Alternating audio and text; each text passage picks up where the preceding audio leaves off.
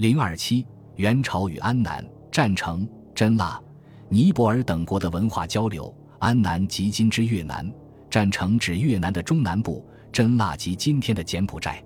安南在汉唐时属中国，历史上就与中国联系密切。安南陈氏王朝的先人陈日炯，乃福州长乐一人，原名谢生清，因家庭矛盾，逃入与交趾邻近的雍州、益州之间。安南国宰相乃国王之婿。一日，携女儿至集市购物，见谢生清貌美，遂携已归，参加科举，列名第一。宰相纳其为婿。齐王无子，以国事受相。相又昏老，遂以属婿。以此得国言。由于这一渊源，安南的上层文士很多人能用汉文写诗。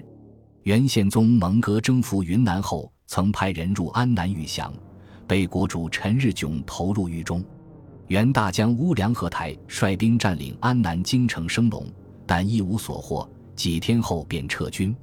忽必烈建立元朝后，又两度出兵安南，但均未达到预期目的。《元史纪事》记载，世祖至元年间，有个叫徐明善的人出使安南。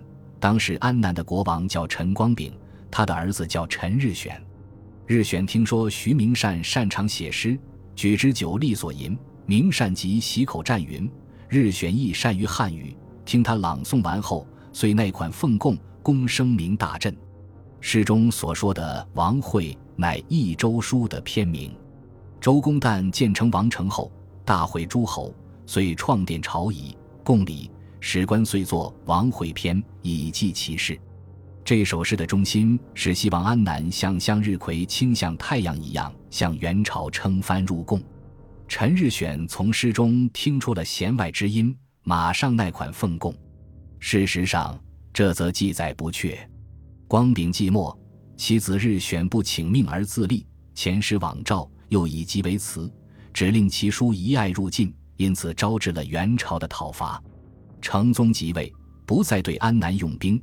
安南国王陈日俊遣使入贡称臣，中原之事疆场凝密，朝贡不绝。陈日选之弟昭国王陈义济，在安南与元朝交恶时，率其本宗与其妻子官吏来降，久居元朝，卒于文宗天历两年。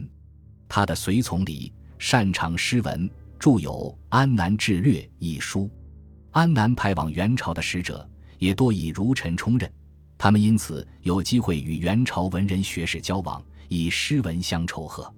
成宗大德年间，安南使臣邓汝霖窃画宫苑图本、私买余地图及禁书等物，曾受到元朝的责备。偷画元朝宫苑图样、私买余地图，虽然行为不算光明正大。但从中可以看出安南使臣对中国文化仰慕之深。至大二年，安南遣使请求赐予佛藏。顺帝元同二年，安南请佛书，其以九经赐之。安南流行佛教，因此要从中国寻求佛教书籍。安南国经商者甚多，饮食衣服皆洋北客，故服用习北俗。占城国在安南之南。至元年间，占成遣使入元称臣，贡宝物、西向，被元朝封为占成国王。后来忽必烈以战成扣留元朝派往海外的使臣，即降附叛为名，发兵相攻，战成也奋力抗击，双方干戈不绝。成宗即位后，下令罢征南之兵，双方化干戈为玉帛，抱布茂丝，关系趋于正常。安南。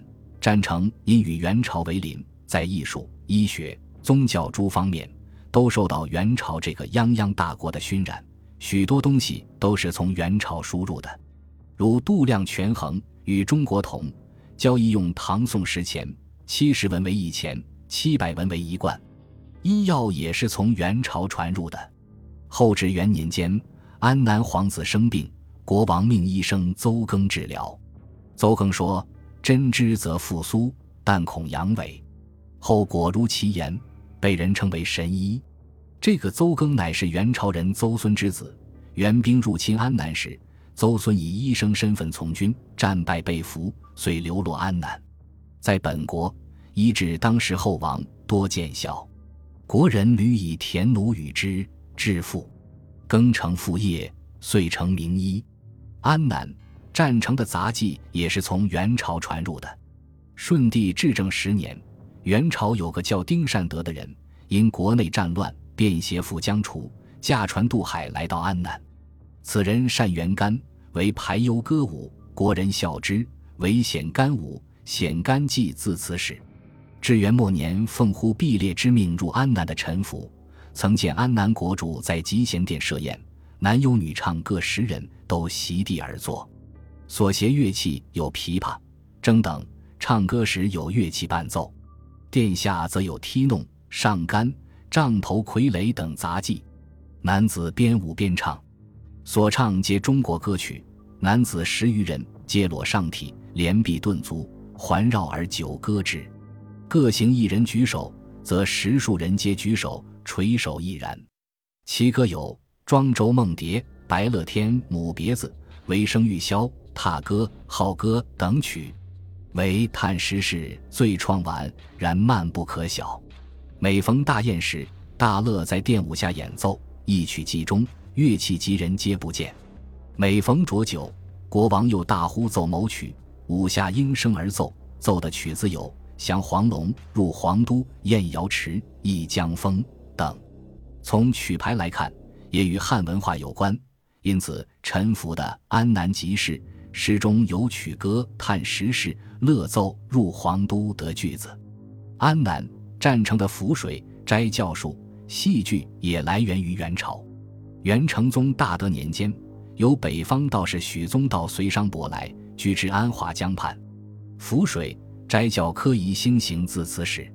如果说浮水斋教掺杂着迷信因素而不可取，那么，戏剧传入安南战城，在中越文化交流史上却是一件值得称道的事。原来元江缩都攻安南时，有一个名叫李元吉的幽人被安南俘获，幽人也即是演戏的人。李元吉善歌，安南国主得知后，令朱氏家少年婢子从西北唱。元吉作古传戏，有西方王母献蟠桃等传，其戏有官人、朱子、旦娘。居奴等号，凡十二人，则锦袍绣衣，击鼓吹箫，弹琴抚掌，闹以弹草，更出叠入，为戏感人，令悲则悲，令欢则欢。我国有传戏诗词，李元吉演的戏可谓出神入化，能让观众的心情随着剧情的变化而变化，令悲则悲，令欢则欢，无怪乎安南国主看得如痴如醉了，真辣。元始作干不茶，至元二十二年，齐国与战成共乐宫诗人及药材、鳄鱼皮等于元朝。成宗即位，遣使诏谕真腊，有周达官者从行。回国后，根据亲身见闻，写成《真腊风土记》一书，详细记载了真腊的风土人情。当地的土人称从元朝去的人为唐人，土人最朴，见唐人颇加敬畏，呼之为佛。见则伏地顶礼。汪达渊的《岛夷志略》对该国也有描述。尼泊尔在元代称尼波罗国。世祖忽必烈即位之年，命帝师巴赫斯巴在吐蕃建黄金塔。尼波罗国选工匠百人前来帮助建造。年仅十七岁的阿尼哥请求前往，被批准。来到中国后，八思巴对他甚为欣赏，命他负责这一工程。塔建成后，阿尼哥请求回国，被八思巴留下收为弟子，入朝觐见忽必烈。忽必烈问他：“你来大国，害怕吗？”阿尼哥回答说：“圣人以万方百姓为子，子至父前，何惧之有？”忽必烈又问：“你为什么到中国来？”阿尼哥说：“臣家在西域，奉命在吐蕃造佛塔，两年建成。臣在那里见到士兵生活困难。”百姓负担沉重，愿陛下好好安抚。为臣不远万里而来，是为了给生灵请命。忽必烈问他有何技能，答以颇之画素铸金之意。